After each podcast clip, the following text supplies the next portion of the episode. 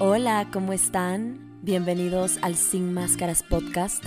Yo soy Mía Terán y soy su host.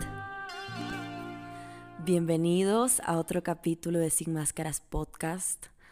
Hoy estoy un poquito mal de la garganta, estoy un poco ronca, pero aquí estoy sentada cumpliéndome porque me propuse hacer esto una vez por semana y lo voy a hacer, cumpliéndome y cumpliéndoles a ustedes también.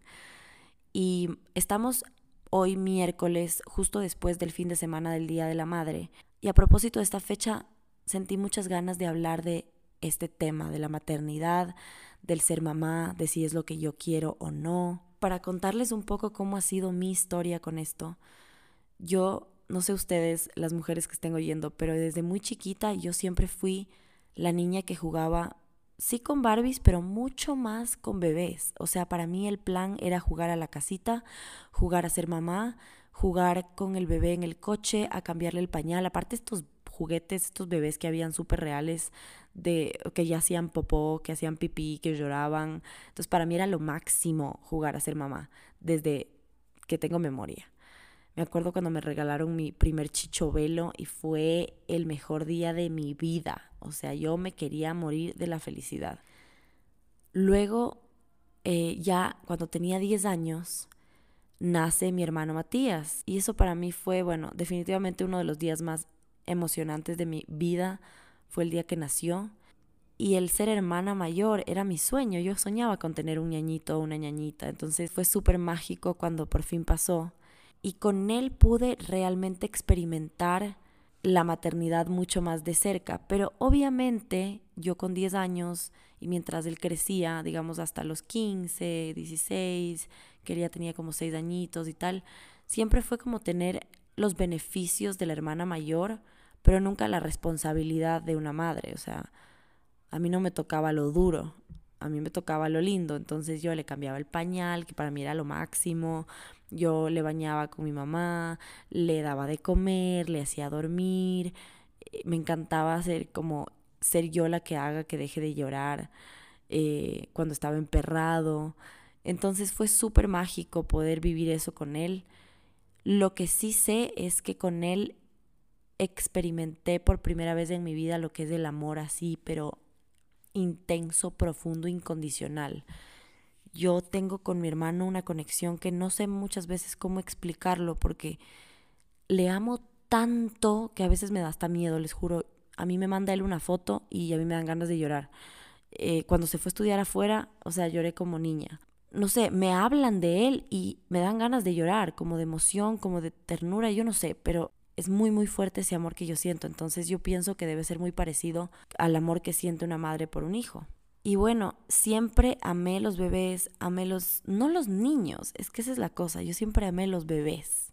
Entonces, como acotación, mi mamá me tuvo a mí a los 27 años y a mí se me metió en la cabeza de que esa era la edad a la que yo tenía que ser mamá, porque me encanta la relación que tengo con mi mamá, me encanta esa complicidad que hay sin que ella pierda su autoridad. Entonces es como lo mejor de dos mundos. Entonces yo me metí en la cabeza que sí o sí tenía que ser mamá a los 27. Y eso estaba programado en mi chip. Pasan los años y tuve mi primer novio, mi primer amor, del cual ya hablaré todo un capítulo respecto a esa relación. Pero con él tuve una relación tan intensa, fue, o sea, era tal el amor que sentíamos que me acuerdo, y esto no es algo de lo que me sienta orgullosa, pero estoy segura que no, fue, no fui la única o no he sido la única que ha pensado hacer algo así.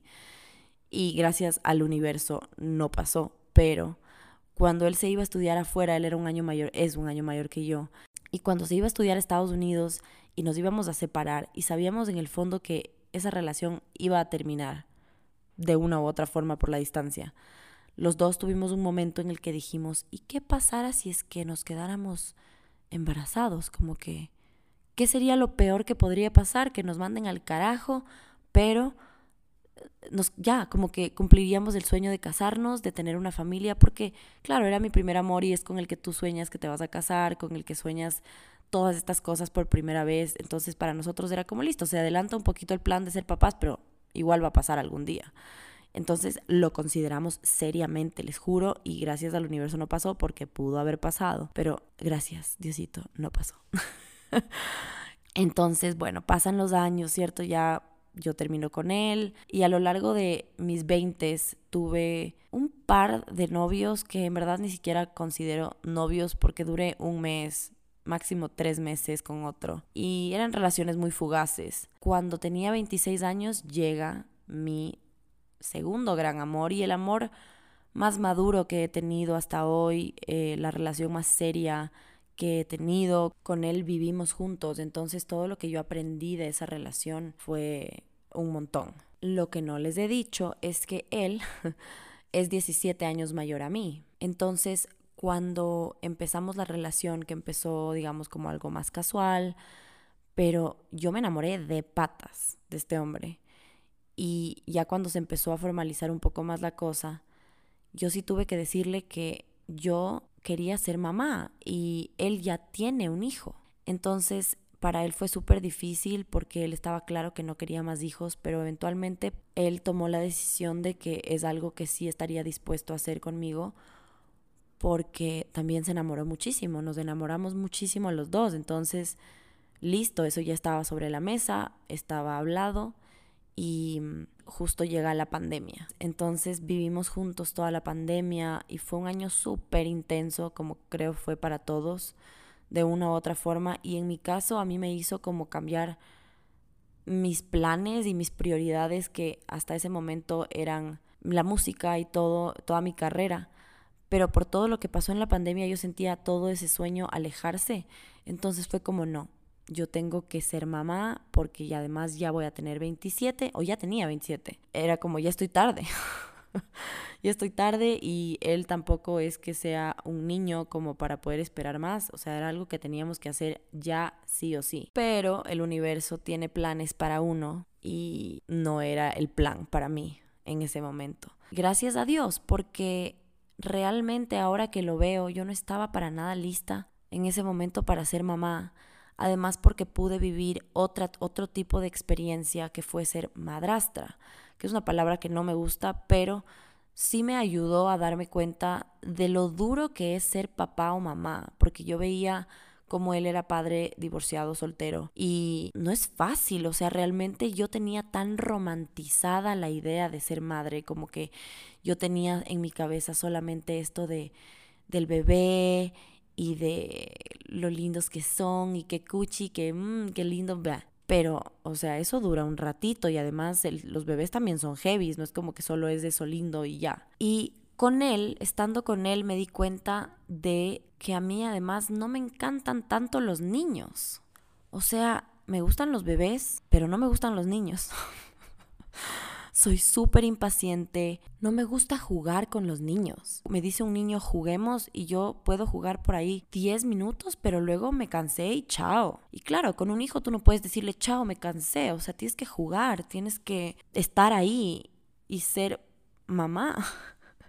Entonces yo con esta experiencia que tuve de como ser un tiempito madrastra pude darme cuenta que no estaba ni cerca lista para ser mamá, o sea, nada que ver. Entonces, cuando cuando me separé de mi ex, a mí me pasó algo muy raro y es que realmente el chip se me cambió. Toda esta idea que yo tenía de que mi propósito en la vida era ser mamá se cambió por completo. Y no creo que se cambió, sino que me di cuenta realmente de que ese no es mi propósito en la vida. Yo sí anhelo ser mamá algún día, pero o sea, imagínense que cuando yo tenía, no sé, 25, 24, que todavía no tenía una pareja y tal, yo le decía a mi mamá, mami, si yo no encuentro pareja hasta los 30, que ya voy a estar tarde para ser mamá, yo me hago inseminación artificial porque yo no voy a esperar hasta los 35 que ya llegue alguien a mi vida con el que me pueda casar y tener hijos. O sea, yo quería a como lugar ser mamá, con o sin hombre.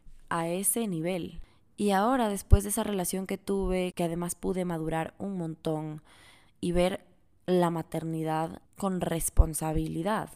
Porque como ya les dije, yo veía la maternidad demasiado romántica, la romantizaba demasiado, entonces no veía todo lo que implica realmente ser mamá.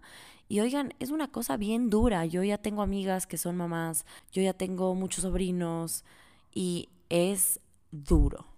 No solo por las malas noches, no solo porque tu cuerpo va a cambiar, por todo lo que implica el embarazo, sino también por lo económico. O sea, yo veo la cantidad de plata que gastan los papás en simplemente la educación y la alimentación. Y es un montón. Y yo sé que muchas personas te dicen que nunca estás listo para ser mamá, nunca están listos para ser papás y que cuando pasa lo solucionas y vas un día a la vez.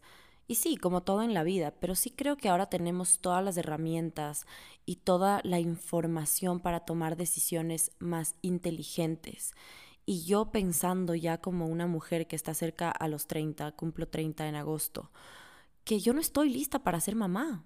Empezando porque no ha llegado a mi vida la persona con la que yo quisiera empezar una familia. Y yo sé que a los 25 dije que si no tenía pareja me iba a hacer inseminación artificial a los 30.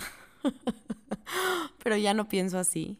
Y además no creo que tengo todavía la estabilidad que yo quisiera tener para pensar siquiera en tener hijos, en muchos aspectos. Creo que también tengo que soltar el control, porque finalmente si es para ti, es para ti. O sea, si yo tengo que ser mamá, voy a ser mamá.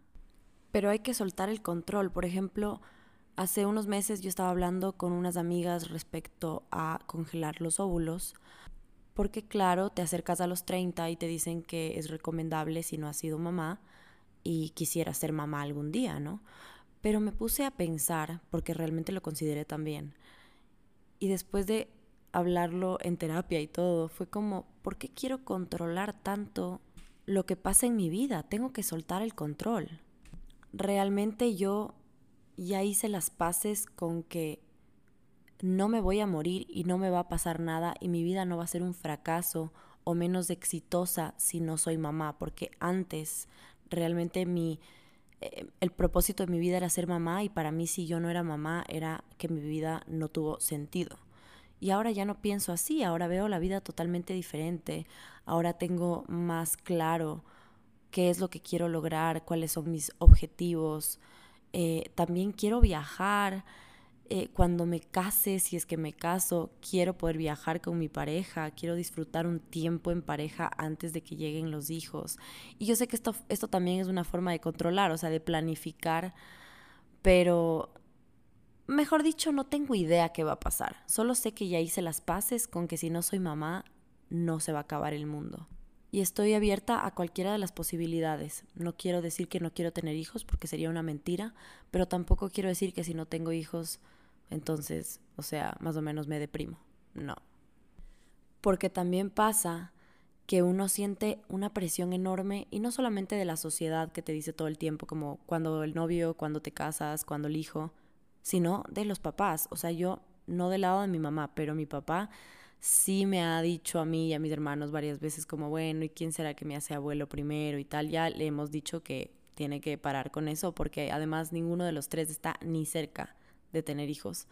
Entonces, eh, no podemos tampoco tomar decisiones de esa magnitud por complacer a alguien más o por complacer a la sociedad o a lo que la gente espera.